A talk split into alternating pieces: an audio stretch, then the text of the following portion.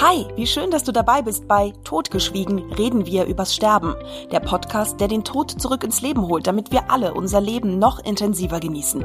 Ich bin Silvia Ritter, freie Rednerin für Lebensfeste und Gestalterin für würdige und schöne Lebensabschiede. Heute erzähle ich euch von der Seebestattung meines Adoptivpapas. Ich muss dabei ein bisschen weiter vorne anfangen. Ich habe eigentlich drei Väter. Ein Mann, der dafür gesorgt hat, dass ich hier auf dieser Welt bin. Ein Mann, der uns großgezogen hat, meinen Bruder und mich. Der ist 1999 verstorben.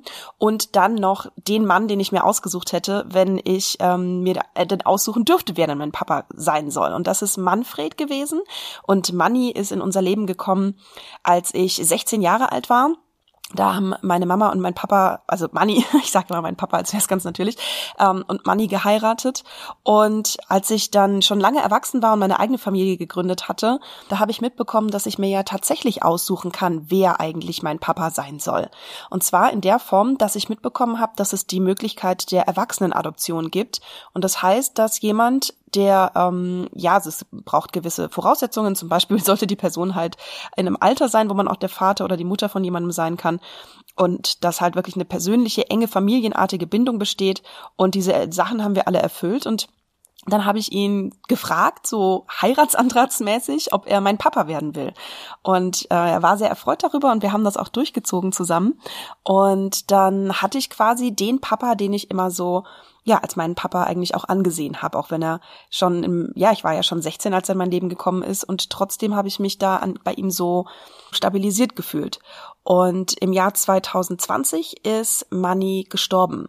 Und das war tatsächlich eine ganz große Veränderung in meinem Leben, für die ich rückblickend, und das klingt jetzt total komisch, extrem dankbar bin, weil mit diesem Tod habe ich mein Leben verändert.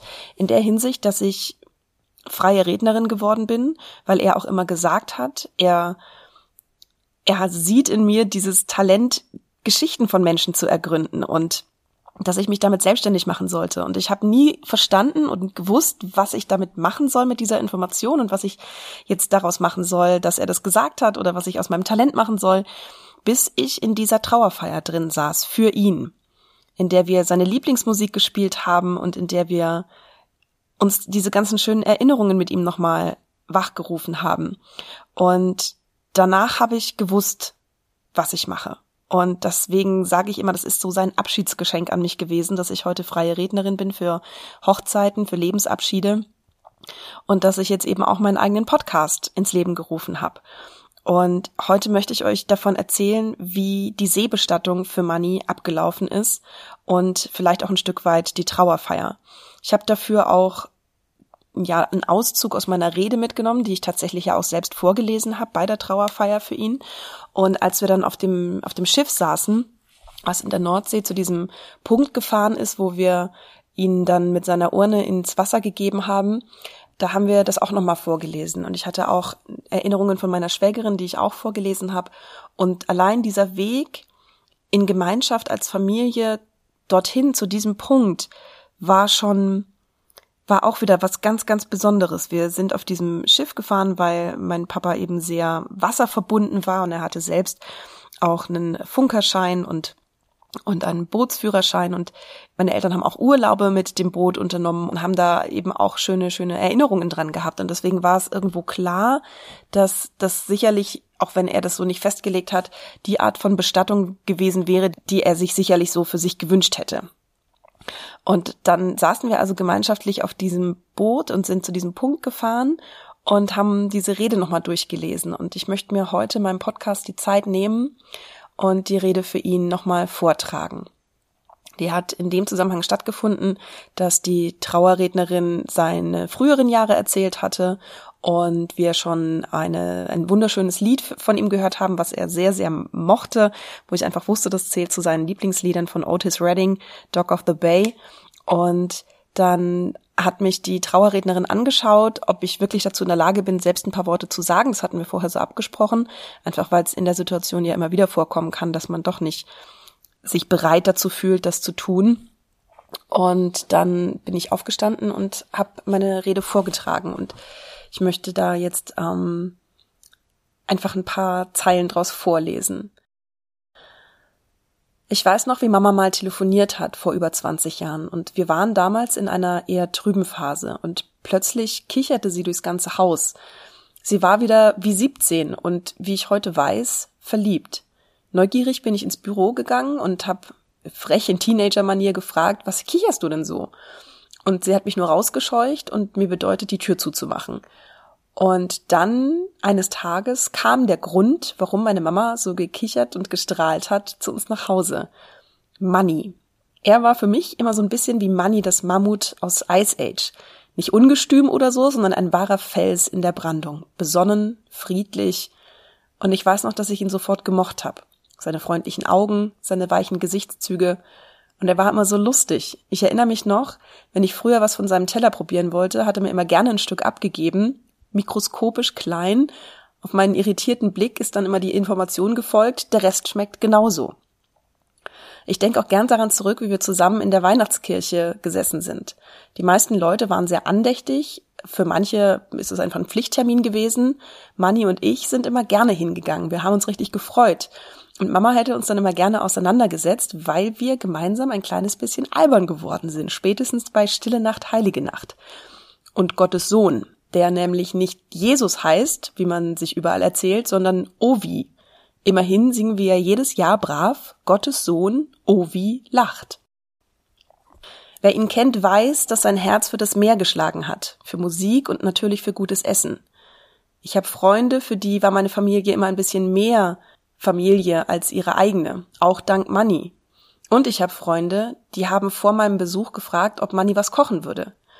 Wenn es mal Streit gab, hat er den immer gerne mit dem Satz beendet, und am Wochenende fahren wir alle zusammen an die See. Sein Heilmittel. Dort hat einfach sein Herz geschlagen. Ich erinnere mich am liebsten an sein Kichern, nicht mal das laute Lachen, sondern das leise Beben, wenn er im Wintergarten gesessen hat und irgendwas lustig gefunden hat. Vielleicht mit einer Zigarette in der Hand, beide Hände vor dem Mund. Und der ganze Berg von Mann hat gewackelt beim Kichern. So sehe ich ihn oft vor mir. Er hatte das Herz definitiv am richtigen Fleck.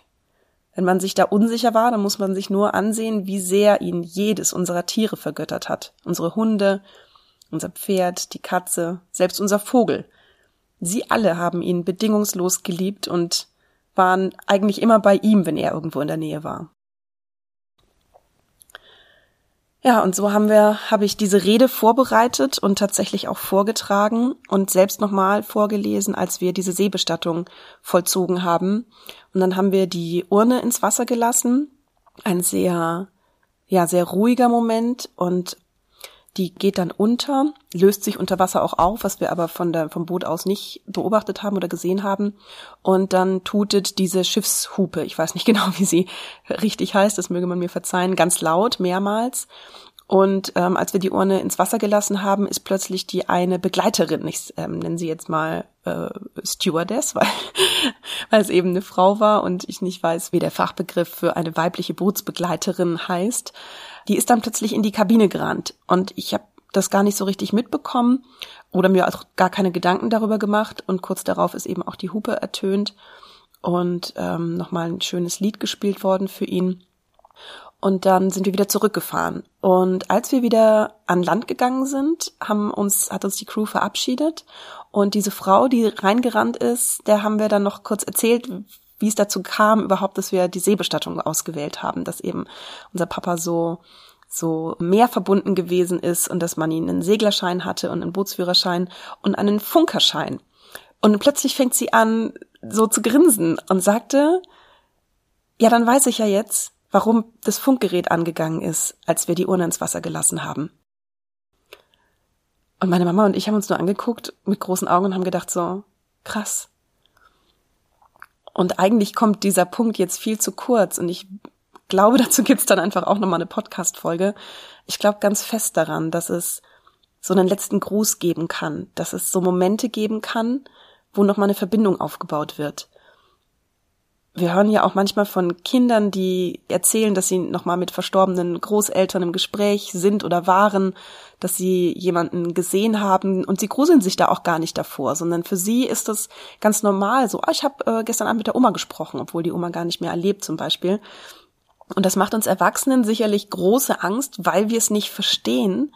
Aber ich glaube, dass da auch ganz viel Geschenk und Trost drin liegen kann, wenn wir es annehmen. Und meine Mama und ich haben das auf jeden Fall als letzten Gruß so angenommen, dass dieses Funkgerät aus für diese Frau, die ja jeden Tag mit dem Boot draußen ist, aus völlig unerklärlichen Gründen angegangen ist, in dem Moment, als wir die Urne meines Papas an seinen letzten Platz ins Wasser gelassen haben. Und das war die Seebestattung meines Papas Manni in der Nordsee. Und ich danke dir, dass du heute so aufmerksam meiner Geschichte gefolgt bist, zugehört hast und damit das Ende von der Geschichte meines Papas aus meiner Sicht dir angehört hast. Ich freue mich, wenn du jetzt noch mehr Mut bekommst, übers Sterben zu reden, über deine letzten Wünsche nachzudenken und dir darüber Gedanken zu machen, wie du eigentlich eines Tages mal bestattet werden möchtest. Ganz lieben Dank und gerne bis zum nächsten Mal bei Totgeschwiegen reden wir übers Sterben.